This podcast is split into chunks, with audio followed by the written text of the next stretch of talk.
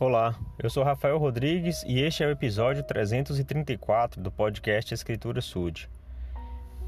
Quero compartilhar uma escritura em terceiro Nef, no capítulo 17, onde o Salvador Jesus Cristo estava ele próprio ministrando ao povo que vivia nas antigas Américas e foi um momento, imagino, muito emocionante e que só de ler a gente já fica é, tocado pela, pela atitude do Salvador. Ele já tinha aparecido ao povo, instruído aquele povo e agora ele tinha voltado, dado novas instruções e ele disse que voltaria para o Pai, né? Porque ele tinha outras coisas para fazer. Mas as pessoas ficaram ali. Então Jesus Cristo ficou olhando para as pessoas e percebeu que as pessoas queriam que ele ficasse mais.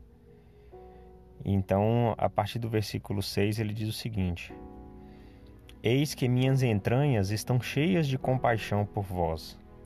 Tendes enfermos entre vós? Trazei-os aqui. Há entre vós coxos ou cegos, ou aleijados ou mutilados, ou leprosos ou atrofiados, ou surdos, ou pessoas que estejam aflitas de algum modo, trazei-os aqui, e eu os curarei, porque tenho compaixão de vós.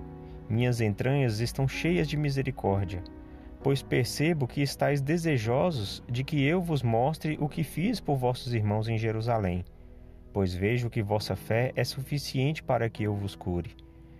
E aconteceu que depois de ele haver assim falado, Toda a multidão, de comum acordo, adiantou-se com seus doentes, e seus aflitos e seus coxos, e com seus cegos e com seus mudos, e com todos aqueles que estavam aflitos de qualquer forma. E ele curou a todos, à medida que foram conduzidos à sua presença. E todos eles, tanto os que haviam sido curados, como os que eram sãos, prostraram-se a seus pés e adoraram-no. E todos os que puderam, dentre a multidão, beijaram-lhe os pés, de modo que os banharam com suas lágrimas.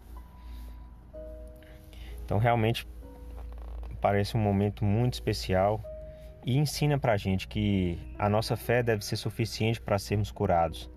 Que Jesus Cristo está o tempo todo pronto, de braços abertos, para vir até nós e para que a gente possa ir até Ele, na verdade. E que nós possamos é, desejar verdadeiramente essa cura de Jesus Cristo, fisicamente e espiritualmente. Porque, como ele diz, ele está cheio de compaixão e cheio de misericórdia por nós. E se nossa fé for suficiente, ele vai nos curar.